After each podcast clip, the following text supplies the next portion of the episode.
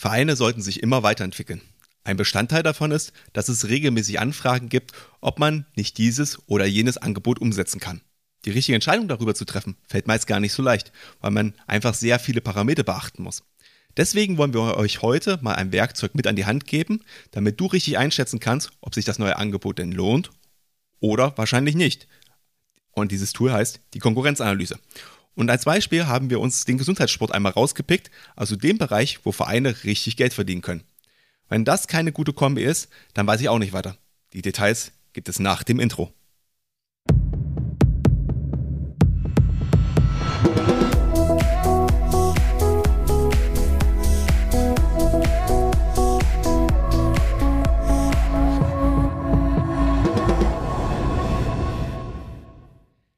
Herzlich willkommen zu einer neuen Folge der Vereinstrategen. Unser Ziel ist es, wie immer, dich mit jeder Folge Stück für Stück immer mehr zum Vereinstrategen zu machen. Deswegen geben wir hier im Podcast wertvolle Tipps und Tricks zu allen möglichen Bereichen rund um den Verein. Und damit du jetzt auch weißt, wer denn hier eigentlich spricht und falls du uns zum ersten Mal zum Beispiel hörst, ich bin Martin und mein Counterpart hier im Podcast ist der Pascal. Das heutige Thema der Episode dreht sich um eine recht pragmatische Möglichkeit, eine Konkurrenzanalyse vorzunehmen. Diese Methode kannst du auf neue oder auch bestehende Angebote bei dir anwenden, um zu überprüfen, wo ihr im Markt stehen könntet, beziehungsweise auch steht. Denn das Gute bei der Methode ist, dass sie ja eine sehr gute Möglichkeit ist, Stärken und Schwächen aufzuzeigen. Also auch die der Konkurrenz. Und wenn ihr ein neues Angebot schaffen wollt, könnt ihr mal schauen, ob es denn überhaupt Sinn macht und zum anderen, an welchen Stellen ihr die Schwächen der Konkurrenz denn eigentlich ausnutzen könnt. Hört sich doch eigentlich ganz gut an, oder? Ja, und natürlich werden wir das Ganze auch wieder ganz praktisch an einem Beispiel präsentieren. Wir haben uns dafür entschieden, das einmal an der Schaffung eines Gesundheitssportsangebot bei dir im Verein durchzuspielen. Vielleicht erinnerst du dich ja noch, zu Beginn unseres Podcastes haben wir einige Folgen auch zum Gesundheitssport gemacht und erklärt, warum das eigentlich eine ganz gute Idee ist und ähm, ja, warum das auch aus finanzieller Sicht für deinen Verein Sinn macht, ein solches Angebot aufzubauen. Höre also gerne auch mal in die Episoden rein, die wir ganz am Anfang gemacht haben, falls du wirklich äh, darüber nachdenkst, ein Gesundheitsangebot bei dir im Verein einzuführen. Doch starten wir jetzt erst einmal mit dem Thema Konkurrenzanalyse. Und bevor ich das mache, vielleicht ein kleiner Disclaimer von meiner Seite, wenn du dich jetzt fragst, brauche ich das eigentlich wirklich, bevor ich etwas Neues bei mir im Verein starte? Naja, da ist die Antwort wie immer eigentlich nicht. Du brauchst natürlich das nicht unbedingt, es geht natürlich auch ohne und ehrlicherweise wird es im Vereinsalltag auch oft so gemacht ähm, und sich ja ohne vorher Gedanken zu machen, einfach ja reingestürzt in das Abenteuer zusammengesetzt und mal ausprobiert. Das funktioniert natürlich auch, aber mit ein bisschen Vorarbeit kannst du dich sinnvoll von anderen Angeboten absetzen und dadurch deinen eigenen Erfolg maximieren. Ich würde mich also freuen, wenn du dranbleibst und vielleicht das eine oder andere auch für dich mitnehmen kannst. Kommen wir also zur Konkurrenzanalyse, beziehungsweise das entsprechende Modell dahinter. Und das unterteilt sich in vier Bereiche, welche wir jetzt grundsätzlich einmal vorstellen wollen. Und die vier Bereiche sind Qualität, Preis, Service und Marketing. Qualität meint die Qualität des Angebotes, also zum Beispiel des Gesundheitssportkurses ganz allgemein. Das Thema Preis ist relativ klar. Ich glaube, da kannst du dir ganz gut vorstellen, was darunter gemeint ist. In unserem Beispiel ist das zum Beispiel der Preis für die Teilnahme am Gesundheitssport, den jemand bezahlen muss, wenn er bei dir mitmachen möchte. Beim Thema Service geht es zum Beispiel um Kursunterlagen, um Beratungsleistungen oder auch Zusatzangebote, die du dem interessierten Mitglied anbieten kannst. Und damit ist im Prinzip der Service auf der kompletten Customer Journey, sagt man so schön, also vom Interesse an dem Angebot bis zur Anmeldung, Durchführung und auch Nachbetreuung gemeint. Das heißt, hier gibt es also ganz viele Anknüpfungspunkte, wo du auch punkten kannst. Und der letzte Bereich ist der Bereich Werbung und Marketing. Das meint alle Aktivitäten zur Gewinnung von neuen Personen für den Kurs. Heißt also, ja, was du im Umfeld machst an, an Werbung äh, und wie du auf dich aufmerksam machen möchtest. Und damit wissen wir jetzt eigentlich da auch schon mal recht viel, denn wir wissen schließlich, welche Parameter wir vergleichen wollen. Aber was wir jetzt noch nicht wissen eigentlich, mit wem wir das überhaupt vergleichen. Also die Frage ist, wer ist denn jetzt eigentlich meine Konkurrenz? Und das ist jetzt gar nicht so einfach zu beantworten, wie du vielleicht im ersten Moment denkst. Denn wir reden hier in diesem Fall von der Konkurrenz, welche ein gleiches oder ein ähnliches Angebot anbietet. In unserem Gesundheitssportbeispiel sind zwei Konkurrenten, glaube ich, erstmal sehr offensichtlich, die sind dir bestimmt auch sofort eingefallen. Und das sind natürlich andere Sportvereine, vor allem mit dem Schwerpunkt Gesundheitssport und natürlich aber auch Fitnessstudios, wo man zum Beispiel Gesundheitssportkurse buchen kann. Doch wir haben jetzt noch drei andere Anbieter spontan, ähm, welche wir definitiv auch als Konkurrenz ansehen würden. Dazu gehören zum Beispiel die ambulanten Rehabilitationszentren und die physiotherapeutischen Praxiseinrichtungen.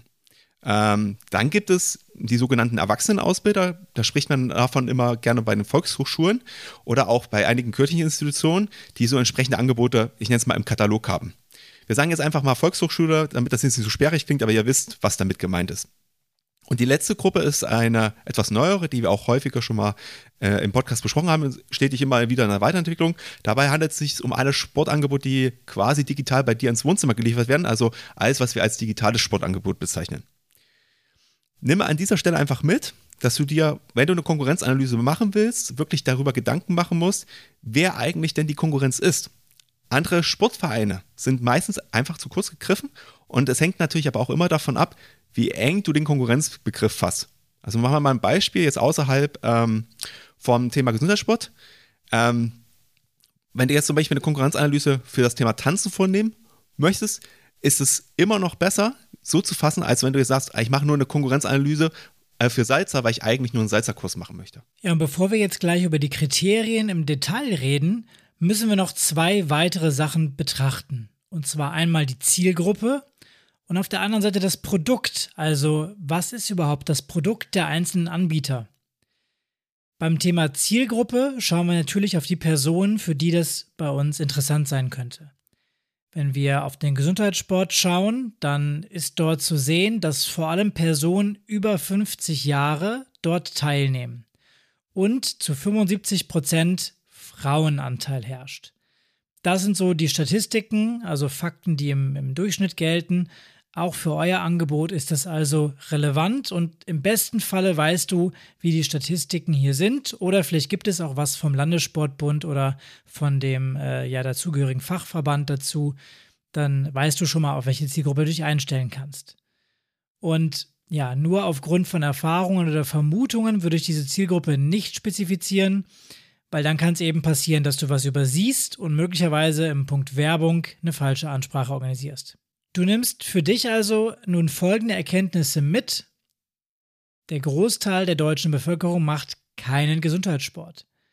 Man muss aber gegebenenfalls sagen, vielleicht machen sie aber auch einen anderen Sport, weil wir ja wissen, dass über 30 Prozent der Menschen in einem Sportverein sind.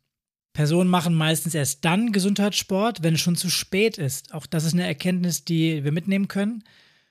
Weil entweder hat man eine Erkrankung, so ganz typischer Bandscheibenvorfall, Rückenschmerzen, sonstiges, und steigt dann zur Linderung der Probleme ein, weil Menschen ja auch erst etwas an ihren Gewohnheiten ändern, wenn es zu spät ist und der Schmerz da ist. Ähm, oder es gibt eben doch Präventionsmaßnahmen, die wirken ähm, und Präventionskurse eben, die das Ganze vorbeugen sollen, die vielleicht auch von der Krankenkasse bezuschusst werden. Daneben gibt es aber auch Verordnungen auf Sport, die der Arzt ausstellt. Das sind dann die Verletzungsfälle der Reha-Sport. Männer machen einfach weniger Prävention als Frauen. Das ist zwar nicht clever, scheint aber in der aktuellen Generation so zu sein. Und mal abwarten, wie sich das mit der Zeit so entwickelt. Grundsätzlich beginnt ab 30 Jahren etwa der Rückbau des Muskelapparats und der lässt sich nur mit Sport verhindern, und die ersten Wehwehchen treten dann meistens so mit 50 auf. Ja, und damit sind wir dann auch schon bei dem Thema, den Pascal ja genannt hat, nämlich beim Produkt. Und da wollen wir jetzt auch ein bisschen tiefer einmal reinschauen und äh, da auch nochmal an der Stelle ein bisschen in den Prozess beim Gesundheitssport einfach schauen. Und nein, ich fange jetzt nicht äh, mit dem Kursangebot an, weil wie ihr vielleicht denkt, sondern ich bleibe bei äh, dem Bandscheibenbeispiel, was Pascal ja ganz kurz erwähnt hatte. Ähm, da weiß man dann schon, was ist denn eigentlich der erste Kontaktpunkt, ähm, nachdem der Arzt diese Diagnose Bandscheibenvorfall gestellt hat. Und da müssen wir ganz ehrlich sein, das ist leider nicht der Sportverein, sondern das ist wahrscheinlich die Physiotherapie. Ähm, und da haben wir ja schon festgestellt, also die ambulanten Rehabilitationszentren und die physiotherapeutischen Praxiseinrichtungen, äh, die bieten die Pro Produkte einfach der Durchführung der physiotherapeutischen Leistung einfach an und die sind ihnen auch rechtlich, gesetzlich vorbehalten. Also da könnt ihr gar nicht so reingehen, sondern das ist der ihr Ding. Viele von diesen Praxen bieten dann halt auch äh, noch im Nachgang, äh, neben dem, was sie vom Arzt verschrieben durchgeführt haben, ähm, noch weitere Angebote und Kurse an. Also auch Individualbehandlung, Gesundheitssportkurse, Gerätetraining etc. Teilweise wird das dann auch von der Kasse nochmal gezahlt.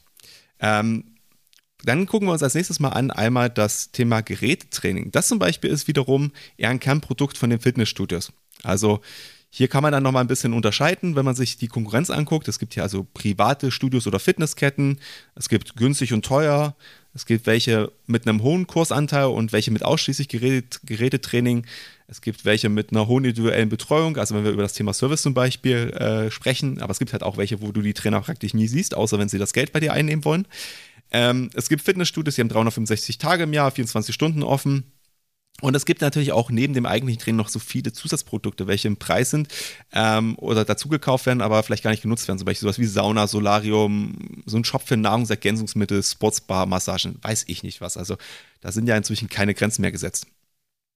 Also, um das mal zusammenzufassen, ähm, eigentlich wird vom Fitnessstudio alles erfasst, was möglich ist. Aber jetzt stellen wir uns ja immer noch die Frage, wie sieht es denn jetzt eigentlich mit dem Gesundheitssport aus? Also wir wissen, die Geräte sind jetzt da. Aber ja, jein. Denn grundsätzlich gibt es Fitnessstudios, die halt, sage ich mal, eine Art Gesundheitssport in Form von Kursen anbieten, ähm, auch die von der Krankenkasse anerkannt sind, aber diese laufen halt eigentlich zu 99 Prozent außerhalb der normalen Mitgliedschaft. Ähm, und wenn man sowas macht, dann ist man eigentlich schon mal grundsätzlich eher so ein Gesundheitssportstudio. Ähm, und jetzt könnt ihr euch mal überlegen, wie viele ihr davon wirklich in eurem Umfeld kennt. Ähm, einer der Kernpunkte dahinter ist, dass es für viele äh, Fitnessstudios einfach nicht attraktiv genug ist, weil die, diese Beantragung, das könnt ihr in den früheren Folgen einmal hören, was ihr da machen müsst, äh, relativ schwierig ist. Und ja, deswegen ist es in Ketten eigentlich, soweit wir wissen, nicht vorhanden. Und dann gibt es natürlich aber auch noch, wenn wir jetzt einfach zum Beispiel über das Thema Prävention reden, ähm, Fitnessstudios, die einfach Kurse haben und Geräte mit in der Mitgliedschaft, die so in den Bereich des Gesundheitssports fallen würden, aber wo die Krankenkasse es nicht zahlt, weil es nicht anerkannt ist. Da haben wir relativ viele Studios, wenn man ehrlich ist. Ähm, aber man muss auch ganz klar sagen, von den Studios liegt hier nicht unbedingt der Fokus drauf. Ähm, genau, dann gibt es natürlich auch noch Studios, wo Gesundheitssport gar keine Rolle spielt. Ähm, und ja, wenn wir dann noch über das Thema Zielgruppe sprechen, ähm, man muss sagen, wir haben jetzt gesagt, okay, äh, Gesundheitssport ist eher ähm, die Zielgruppe so über 50 Jahren. Schaut euch mal im Fitnessstudio bei den meisten um. Da ist die Zielgruppe oder die Kundschaft halt unter 50 Jahren. Und die Männer-Frauen-Verteilung da kommt es ein bisschen auf das Studio drauf an, aber auch die ist meistens nicht unbedingt immer 25, 75. Ja, diese Verteilung, ähm, habe ich ja gerade schon gesagt, ist beim Sportverein nicht der Fall. Im Gesundheitssport ist es so, dass es eben einen hohen Frauenanteil gibt und die Personen über 50 Jahre im Schnitt sind, das heißt eher älter. Ähm, das wirklich Interessante ist aber auch die Entwicklung des Gesundheitssports in den letzten Jahren. Der DOSB hat das Thema mit seinen Landesverbänden und Landessportbünden zusammen relativ gefördert in den letzten Jahren und das klappt eben auch, weil es gibt einfach immer mehr Angebote in Sportdeutschland. Aber eigentlich stimmt das nur so auf den ersten Blick, denn dieses Mehr an Angeboten verteilt sich nicht auf mehr Vereine, sondern die Vereine, welche bisher Gesundheitssport angeboten haben, merken, dass das ein sehr erfolgreiches Themenfeld ist und entwickeln sich immer mehr in diese Richtung und werden Gesundheitsdienstleister.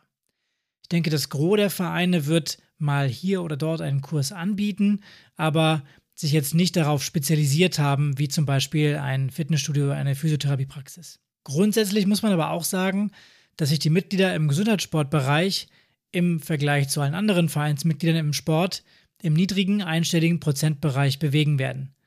Man sieht also, dass da noch relativ viel Potenzial vorhanden ist. Aber was ist jetzt Gesundheitssport für einen Verein überhaupt? Weil meistens beschränkt sich die Durchführung auf die von den Krankenkassen anerkannten Kurse, wo die Mitglieder so je nach Kasse zwischen 70 und 80 Prozent der Kosten erstattet bekommen.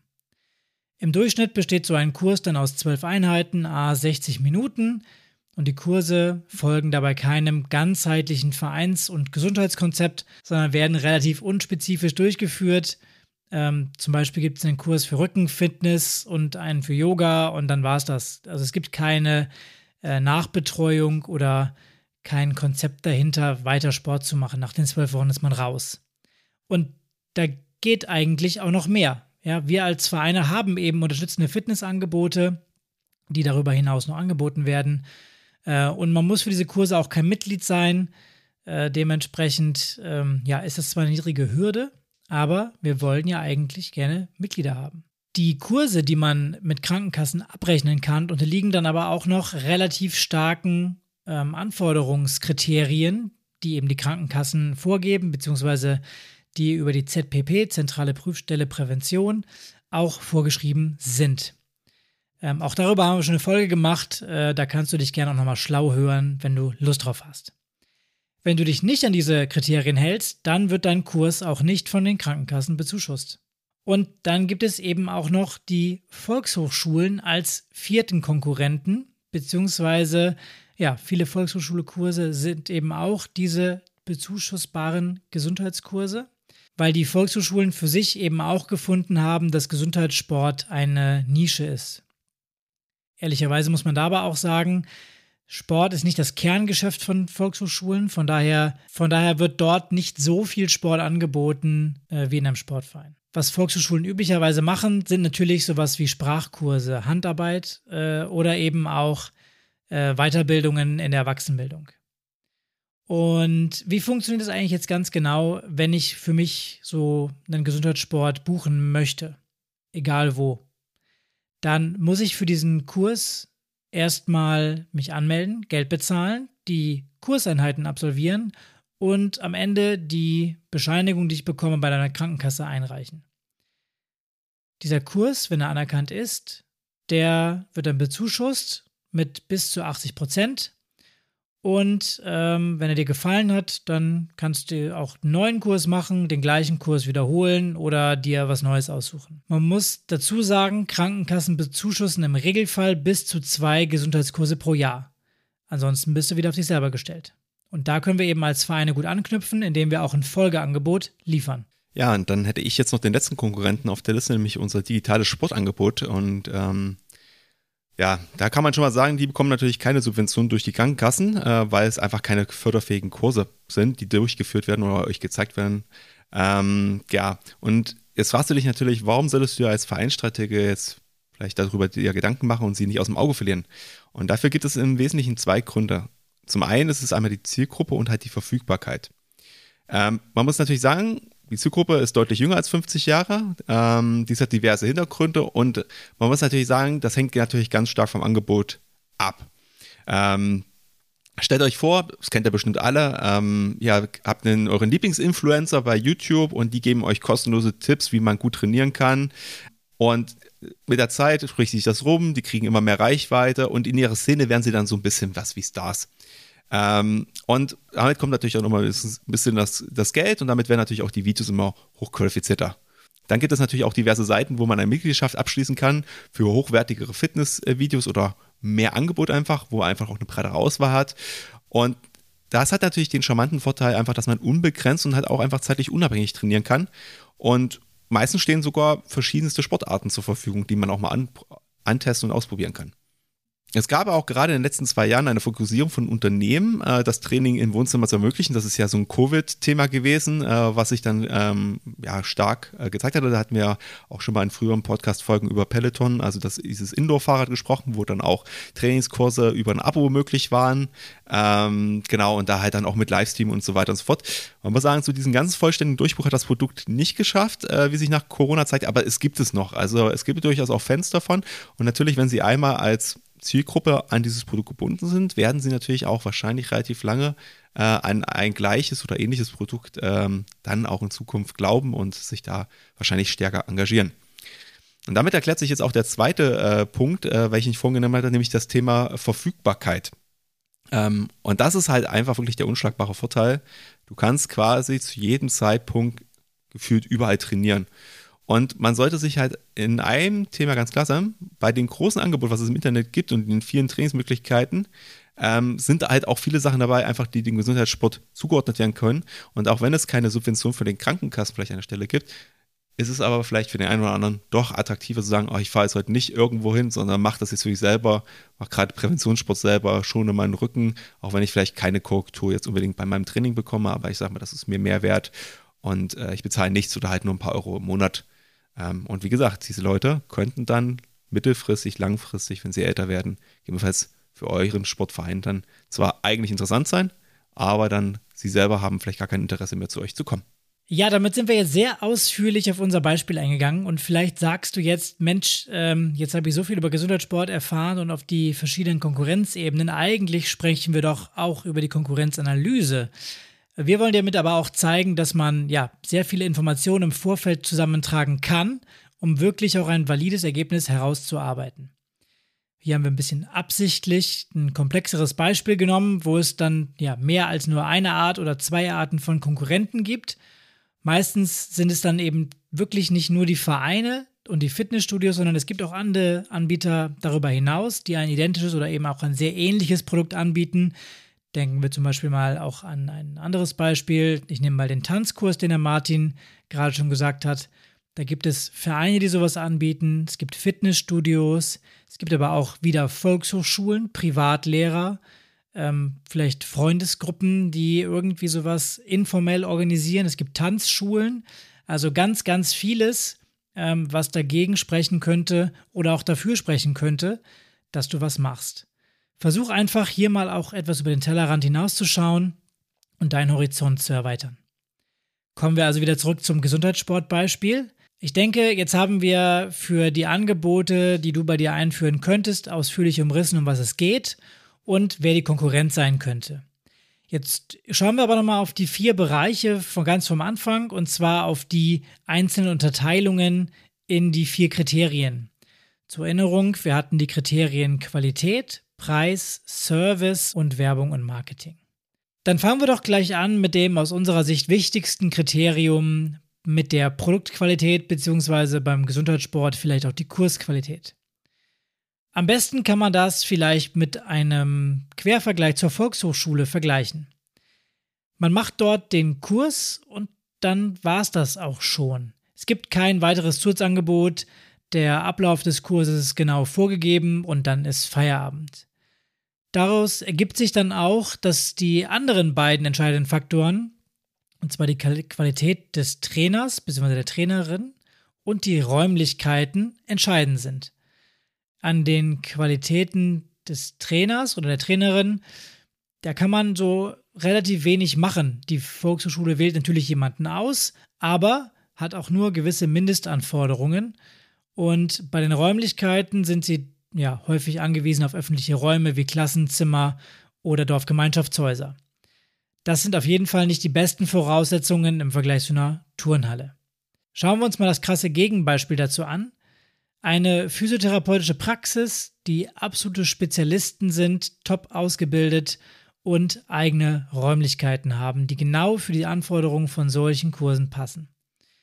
Zusätzlich gibt es dort möglicherweise Geräte oder auch Materialien, die helfen, um diesen Kurs spannend zu gestalten und dadurch, dass es eben Spezialisten sind, können sie sehr individuell auf die Bedürfnisse der Teilnehmenden eingehen.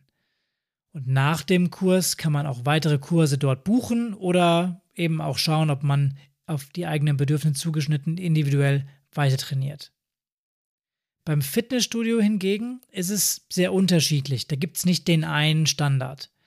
Wenn dort Gesundheitssport angeboten wird, dann gibt es wahrscheinlich diverse Kurse, und eine ähnliche Ausstattung und Möglichkeiten wie eben in der beschriebenen physiotherapeutischen Praxis. Ja, ihr kennt sicherlich all die Geräte, die dort rumstehen. Das heißt, die Eintrittsschwelle für Neukunden ist eher niedrig und ja, wenn die Kurszufriedenheit hoch ist, dann ist es trotz der höheren Kosten wahrscheinlich, dass der Kunde weiter Kurse bucht oder auch dabei bleibt, weil er eben die Bequemlichkeit nutzt, das Personal und die Örtlichkeiten kennt. Und darüber hinaus locken dann eben auch Angebote, die vielleicht nur in einem Fitnessstudio vorhanden sind, zum Beispiel eine Sauna ähm, oder gute Öffnungszeiten, die auch ja, 24 Stunden zum Beispiel sind. Dafür ist das Ausbildungsniveau der Trainer ja möglicherweise gut, möglicherweise auch nicht gut. Ähm, das hängt immer sehr stark vom Studio ab. Martin hat es schon gesagt, in manchen Studios sieht man gar keine Trainer rumlaufen. Äh, das ist dann eher nicht gut für die Qualität und die individuelle Beratung. Und wenn wir nochmal auf die digitalen Sportangebote schauen, da kommt es natürlich auch ganz stark drauf an, eine ganz andere Produktkategorie. In diesem Bereich gibt es Angebote, welche man durchaus dem Gesundheitssport zuordnen kann. Bei allen Kursen, wo man dann äh, mitmacht, ist natürlich ist schwierig, weil man hat keinen Live-Trainer vor Ort. Das heißt, es gibt keinen, der mich korrigiert und auch niemandem, der mir sagt, wenn ich etwas falsch mache. Das bringt natürlich ein gewisses Risiko mit. Und auf der anderen Seite weiß man auch nicht, welche Qualifikation der Gegenüber vielleicht mitbringt und ob das Vorgemachte wirklich gesund ist und ob die Person das dann auch wirklich gut vormacht, beziehungsweise ja, ob ich es dann richtig nachmache. Und bei den Angeboten, wo ein Trainer über eine Webcam zuschaut, da gibt es natürlich auch ein gewisses Risiko, einen Fehler nicht zu erkennen, weil wir alle wissen, der kann nicht mit der Nase im Bildschirm hängen und äh, je nachdem, was ich auch für eine Kamera habe und wie weit ich wegstehe, somit anfassen und korrigieren und mir zu sagen, wo ich was spüren muss, das funktioniert eben nicht. Bei Bezahlangeboten steigt aber auf jeden Fall die Wahrscheinlichkeit, dass eine gewisse Grundqualität vorhanden ist und ähm, das Ganze eben passabel auch durchgeführt wird. Es muss eben jeder für sich selber entscheiden, aus Kundensicht, ob das was für ihn ist. So, und was lernen wir jetzt als Sportverein aus dieser ersten Grundanalyse? Naja, ganz einfach. Man sollte sich das Beste aus dem Kuchen rauspicken. Das heißt, schaut auch gerne auf die Anbieter bei euch, schaut, ähm, was machen die gut, was gefällt euch und versucht es möglicherweise nachzumachen. Oder falls die nichts Gutes haben, in Anführungszeichen, macht es einfach besser. Bietet eine hohe Ausbildungsqualität. Ähm, vielleicht habt ihr jemanden, der ähm, auch einen Physiotherapeuten-Background hat oder gewisse Trainerscheine und Zertifizierungen mitbringt. Das ähm, ist natürlich so ein bisschen das Basic, wie zum Beispiel auch ein guter Kursaufbau. Ja, ähm, das Ambiente, was ihr bietet für diesen Kurs, das könnt ihr teilweise beeinflussen, teilweise nicht. Also aus einer Dreifeldhalle mache ich keine Wohlfühloase. Auf der anderen Seite schaffe ich es natürlich trotzdem mit dem einen oder anderen kleinen Kniff, einen ähm, schönen, sauberen, ordentlichen und halbwegs gemütlichen Raum zu schaffen, in dem sich die Gruppe wohlfühlt. Und ganz wichtig ist eben auch, was wir als Sportverein bieten können, ist die Nachbetreuung oder die Weiterbetreuung. Das heißt, das potenzielle Mitglied das können wir auch weiter in unseren Kursangeboten halten oder auch in ein Regelsportangebot überführen, damit eben dieser Effekt nicht verpufft nach zwölf Wochen, sondern langfristig eine Gesundheitssteigerung kommt. So, dann kommen wir jetzt zum zweiten Punkt, würde ich sagen, nämlich dem Themenbereich Preis, weil das ist natürlich äh, für dich als Verein natürlich sehr interessant, weil du möchtest ja vielleicht auch ein bisschen äh, Überschuss generieren. Aber natürlich ist auch für euer Mitglied oder beziehungsweise den Kursteilnehmer interessant zu wissen, wie viel muss ich eigentlich zahlen. Und da muss man natürlich ganz klar sagen, solange man die, ähm, den Kurs macht und die Krankenkasse das bezahlt, ist es natürlich für den Teilnehmer finanziell überschaubar, was er bezahlen muss. Ähm, und damit ist es auch nicht ganz so wichtig, wo und bei welchem Anbieter er eigentlich den Kurs macht. 75 Prozent der Kursgebühr oder 80 Prozent, hat Pascal ja auch von uns gesagt, werden schließlich ähm, Normalfall übernommen. Und hier hat natürlich die Volkshochschule sicherlich einen der größten Pluspunkte. Also man hat relativ wenig Kosten im Vergleich zu den anderen Anbietern, man hat staatliche Unterstützung, man hat keine Gewinnerzielungsabsicht als Volkshochschule. Damit ist die private Zahlung von den Kursen durchaus für viele einfach darstellbar. Bei den Fitnessstudios kostet eine höhere Qualität, für den Fall, dass wir davon jetzt mal ausgehen, natürlich auch einen höheren Beitrag. Ganz logisch, warum? Hier stecken halt einfach Geld in der Werbung, wir haben Kapitalkosten, wie zum Beispiel, wir müssen, diese Fitnessstudios müssen erstmal eröffnet werden, aufgebaut werden, wir haben Personalkosten, da gibt es gar keine Ehrenamtler, die da arbeiten, nein, die wollen meistens, naja, nicht meistens, die wollen eigentlich alle Geld haben dafür, dass sie da stehen. Man muss Miete zahlen, und jede Mitgliedschaft, da müsst ihr auch mal drüber nachdenken, die kostet ja am Ende nochmal für das Fitnessstudio 90% mehr, weil die sind ja quasi normale Unternehmen und müssen natürlich auch auf die Kursgebühren Umsatzsteuer zahlen. Und das ist auch logisch, warum? Weil wir natürlich hier eine Gewinnerzielungsabsicht haben. Und dann haben wir natürlich noch diese viel besprochenen Zusatzangebote, welche ihr mit dem Mitgliedsbeitrag subventioniert, auch wenn ihr es vielleicht gar nicht nutzt. Das ist zum Beispiel sowas wie die Sauna.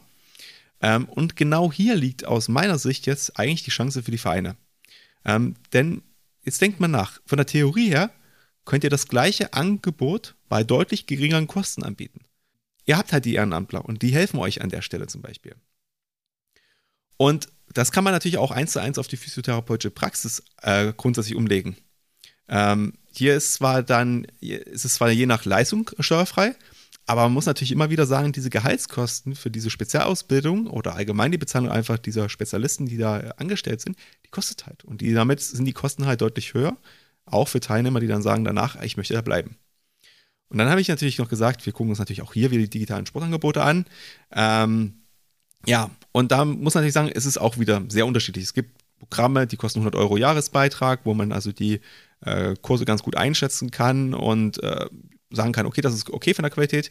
Ähm, wenn es aber um so persönliche Betreuung geht, also wirklich, dass jemand aktiv auch für euch zugeschaltet wird oder so, oder ihr regelmäßig mit dem reden könnt, dann wird es sehr teuer. Ähm, wir haben uns ja vor uns schon mal ganz kurz nochmal auf das Beispiel Peloton äh, verständigt, hat jetzt nochmal die aktuellen Zahlen mir rausgesucht. Was so ein Bike kostet, was man ja braucht, um überhaupt diesen Kursen teilzunehmen, aktuell so 1500 Euro. Und das Monatsabo in der günstigsten Version, soweit ich es gesehen hatte, ist aktuell so um die 40 Euro. Ähm, jetzt denkt man nach, das ist schon ein stolzer Preis. Also, wenn du dir das jetzt mal überlegst, bei deinem eigenen Verein 40 Euro Mitgliedsbeitrag und das Equipment bezahlst auch noch, dann weißt du, was eigentlich am Markt möglich ist, wenn man es gut verkaufen würde. Und jetzt denkst du vielleicht auch nochmal darüber nach, wenn ihr darum denkt, ob ihr die Kursgebühren nochmal um 5 Euro anheben wollt oder nicht. Ob euch dann die Leute wegrennen oder vielleicht trotzdem Interesse haben, weiter zu bleiben. Und ich würde jetzt auch gleich noch äh, den, den Punkt Service machen, Pascal, wenn das für dich okay ist. Ähm, ja, da muss man ganz klar sagen, neben der Tatsache einfach, dass euer Kurs natürlich eine gewisse Qualität haben muss, ähm, müsst ihr euch natürlich auch über die grundsätzlichen Servicekomponenten einfach Gedanken machen. Ähm, und da ist natürlich, was meine ich jetzt damit konkret? Also wir haben ja gesagt, bei den Volkshochschulen ist es meistens so ein Begleitheft, was man haben kann. Da sind einfach Übungen vorgestellt. Da steht drin, wie ist der Kursablauf. Äh, Im Fitnessstudio hat man meistens dann erstmal so eine Vermessung. Da wird die Muskelmasse gewogen, Fett, Anteil gemessen. Es gibt vielleicht noch eine Befragung zu den Krankheiten, also gerade so bei Bandscheibenvorfällen, das fragt man ja doch ganz gerne mal ab. Dann wird natürlich gefragt, was wollt ihr erreichen? Also hier alle Sixpack und, und Muskeln und so oder was auch immer halt euer Ziel dann ist. Und erst dann wird eigentlich über den richtigen Kurs gesprochen, muss ganz klar sagen. Ähm, manche Fitnessstudios haben inzwischen, oder sag ich mal, gerade die großen Ketten haben inzwischen auch Apps, wo dann auch die Übungen als Video einmal vorgemacht sind, wo man sich das also nochmal äh, jeweils immer anzeigen kann, weil man nicht mehr genau weiß, wie es war und vielleicht der Trainer gerade mal mit einem anderen Mitglied beschäftigt ist oder halt auch nicht vorhanden ist. Aber natürlich bleibt an dieser Stelle auch die Frage, wann können Menschen denn das Angebot jetzt eigentlich nutzen? Und das ist aus meiner Sicht auch ein ganz entscheidender Servicepunkt. Da Personen zeitlich halt sehr unterschiedlich eingebunden sind und ihr Leben nicht allein nach dem Sport richten können, das wisst ihr alle selber, muss man das natürlich einfach beachten. Vor allem, wenn sie jahrelang keinen Sport gemacht haben. Hier punkten natürlich vor allem Einrichtungen, die mit langen Öffnungszeiten und einer hohen Anzahl an Kursangeboten ähm, zur Verfügung stehen. Ähm, ja, und da muss man natürlich sagen, neben den digitalen Angeboten, die eigentlich immer zur Verfügung stehen. Und wenn wir das jetzt einmal so zusammenfassen, gibt es als Verein natürlich einige Punkte, die sind grundsätzlich gut umsetzbar und dann sind es natürlich welche, die sind schwieriger. Also zum Beispiel so ein Begleitheft, das sollte eigentlich gar kein Problem für euch darstellen und einen guten Trainer, der euch gut bei den Kursen berät, das sollte eigentlich auch das A und O sein, wie Pascal ja schon erwähnt hat bei der Produktqualität. Die Punkte Öffnungszeiten und Digitalisierung sind natürlich wie immer große Herausforderungen. Ähm, man kann natürlich aber auch sagen, es gibt ja auch gewisse Free-Apps oder, sage ich mal, für einen gewissen geringen Betrag äh, buchbare Apps, ähm, äh, auch online in den diversen App Stores und dann kann man natürlich auch gewisse Übungen auch dort zeigen und grundsätzlich sagen oder man kann sich auch überlegen, ob man vielleicht von gewissen Übungen einmalig Videoaufnahmen macht, die dann zum Abruf bereitstehen. Ähm, das sollte heutzutage eigentlich nicht mehr die größte Herausforderung darstellen, aber es gibt halt so ein gutes Gefühl, wenn jetzt ein Mitglied sagt, naja, ich kann jetzt zum Beispiel nur dreimal oder zweimal äh, äh, im Monat äh, vielleicht am Sportverein teilnehmen, aber ich weiß, der Kurs ist eigentlich zweimal und ich würde ihn vielleicht dann zumindest nachholen. Da kann man so einen guten Mix draus machen. Ja, und der letzte Punkt, den wir nur betrachten wollen, ist der Bereich Marketing. Als Sportverein musst du dir natürlich immer bewusst sein, dass du ja recht regional werben musst. Das haben wir in unseren diversen Folgen rund um das Thema Marketing auch schon häufiger erwähnt. Das heißt, die Werbung von Fitnessketten ist für dich wahrscheinlich nicht erreichbar. Und das muss sie eben auch nicht, da sie gegebenenfalls auch viel zu standardisiert ist und auch viel zu großflächig angelegt ist. Punkte zum Beispiel mit deiner regionalen Eigenheit. Ähm, du hast bestimmt irgendwas, was dich auszeichnet als Verein. Da darfst du recht kreativ sein und auch dann die Mund-zu-Mund-Propaganda bei dir im Verein nutzen. Denn das ist auch wissenschaftlich erwiesen, dass das eben ein sehr gutes Mittel ist, ein sehr effektiver Weg ist, um Mitglieder zu gewinnen, beziehungsweise auch da den Kurs ja, publik zu machen.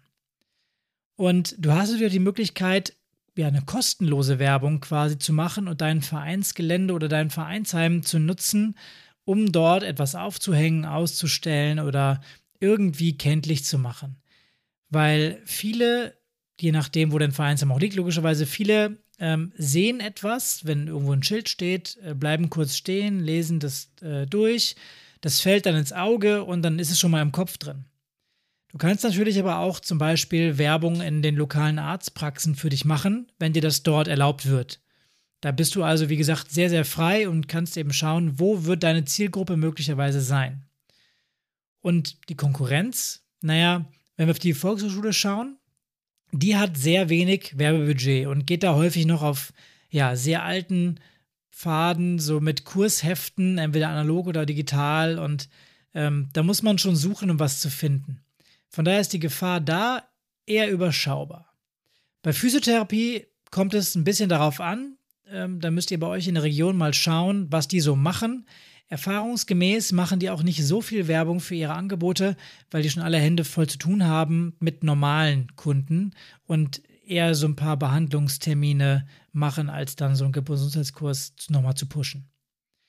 Wirklich gefährlich sind da eher die Unternehmen aus dem digitalen Sportbereich. Diese haben teils Werbebudgets und vor allem auch ein sehr gutes Verständnis, wie man inzwischen in sozialen Medien mit, naja, teilweise bezahlten Influencern wirbt oder eben auch Ads kauft, die dann bei der Zielgruppe angezeigt werden. Und das ist auch dann der Grund, warum es teils ja exorbitante Preise am Markt gibt für diese Produkte und warum das auch funktioniert, weil der eine oder andere eben dann doch kauft. Ja, und jetzt denkst du dir, boah, ganz schön viele Informationen und du hast bestimmt auch schon wahnsinnig viele Ideen im Kopf, ähm, was du aus deinen eigenen Angeboten machen kannst und wie diese eigenen Angebote auch bei der Konkurrenzanalyse jetzt abschneiden könnten. Wenn das jetzt so ist, also dass du diese Idee im Kopf hast, dann ist es sehr gut, weil dann haben wir mit diesem praktischen Beispiel genau das erreicht, was wir erreichen wollten. Wichtig ist vor allem, dass du verstanden hast, dass du einige Schrauben immer hast, an denen du drehen kannst, um dein Angebot zu optimieren. Und das gilt für die meisten Angebote und halt auch nicht nur für den Gesundheitssport. Vereine müssen sich nämlich grundsätzlich nicht verstecken, denn sie haben einen riesigen Vorteil und ich glaube, das ist heute auch gut rausgekommen und das ist der Preis, welchen sie für eine gute Produktqualität einfach verlangen können. Ähm, und mit dieser Qualität, zu diesem Preis, daran müsst ihr euch messen, beziehungsweise müsst ihr damit auch in den Markt gehen und damit werben. Dann könnt ihr versuchen, natürlich auf eure regionale Identität hinzuweisen und auch euren familiären Geist einfach herauszustellen. Etwas, was zum Beispiel Fitnessstudios nicht so einfach machen können. Denn diese persönliche Komponente die macht schließlich einen Verein aus. Das wisst ihr, wenn ihr im Vereinsleben schon mal teilgenommen habt. Was ganz wichtig ist bei den Kursen, ist immer auch an die Zeit danach zu denken. Also, was sind die denn die Folgeangebote im Gesundheitssport? Gibt es Kurse für Fortgeschrittene, für Profis? Wie wollt ihr denn neue Mitglieder ähm, werben, beziehungsweise auch davon überzeugen, äh, Kursangehörige einfach ähm, weiterhin zu Mitgliedern zu machen? Und versucht auch natürlich noch immer dies, an der Service-Stellschraube zu arbeiten, also versucht euer eigenes Sportangebot immer noch ein bisschen besser zu machen, versucht von der Konkurrenz da zu lernen. Und was natürlich da ganz wichtig ist beim äh, Service und beim Sportangebot, ist investiert in die Ausbildung eurer Kursleiter, weil am Ende ist die Produktqualität das Wichtigste. Wenn ihr euch jetzt entscheidet, dass ihr euren Kurs oder auch euer Angebot einmal auf den Prüfstand stellen wollt, dann nehmt ihr einmal diese vier Bereiche, die wir heute genannt haben, also Qualität, Preis, Service, Marketing und versucht euch einmal von eurer Konkurrenz ein Bild zu machen, wie wir das jetzt an diesem Beispiel einfach mal durchexerziert haben. Danach vergebt ihr einfach 1 bis 5 Sterne für jeden Bereich, wie ihr euch selber, aber auch den jeweiligen Konkurrenten einschätzt. Danach wisst ihr, ob ihr sehr gut aufgestellt seid, wo es im Vergleich zur Konkurrenz vielleicht auch noch ähm, Lücken gibt und wo ihr auch nacharbeiten könnt. Ja, und damit sind wir dann auch schon wieder am Ende der Episode angekommen. Wir hoffen, dass du einige Inspirationen für dich mitnehmen konntest, wie eine Konkurrenzanalyse dir wertvolle Informationen liefern kann, um ein Sportangebot optimal aufzusetzen bzw. auch ein bestehendes zu optimieren. Und ich habe es eingangs schon gesagt, das ist kein Muss-Thema, aber durchaus ein Kann-Thema. Denn wir haben viele Vor- und Nachteile der einzelnen Konkurrenten, die du dann äh, dir anschauen kannst, um dich zu verbessern. Und das kannst du natürlich auch außerhalb des Gesundheitssports so anwenden und deine Stärken als Verein weiter stärken. Wir würden uns auf jeden Fall freuen, wenn du uns mitteilen würdest, ob diese Analyse in deinem Verein etwas bewegt hat. Und damit du uns auch das und weitere Fragen, Anmerkungen und Wünsche zukommen lassen kannst, verraten wir dir jetzt auch nochmal unsere E-Mail-Adresse. Die lautet nämlich info@vereinstrategen.de. Und wenn dir E-Mail zu anstrengend ist, dann folg uns doch gerne auf Social Media. Wir sind bei Instagram und Facebook vertreten. Auch da einfach nach Vereinstrategen suchen. Und um eine Sache würden wir dich ganz gerne noch bitten. Wenn es dir gefallen hat, was wir hier erzählen, dann teile doch den Podcast mit anderen Menschen in deinem Umfeld, für die das Ganze interessant sein könnte. Das hilft uns auch weiter, für dich guten Content zu produzieren. Wir sagen schon einmal Danke an dieser Stelle und hoffen dich beim nächsten Mal in zwei Wochen wieder begrüßen zu dürfen. Bis dahin, bleib engagiert, teile den Podcast und bis zum nächsten Mal.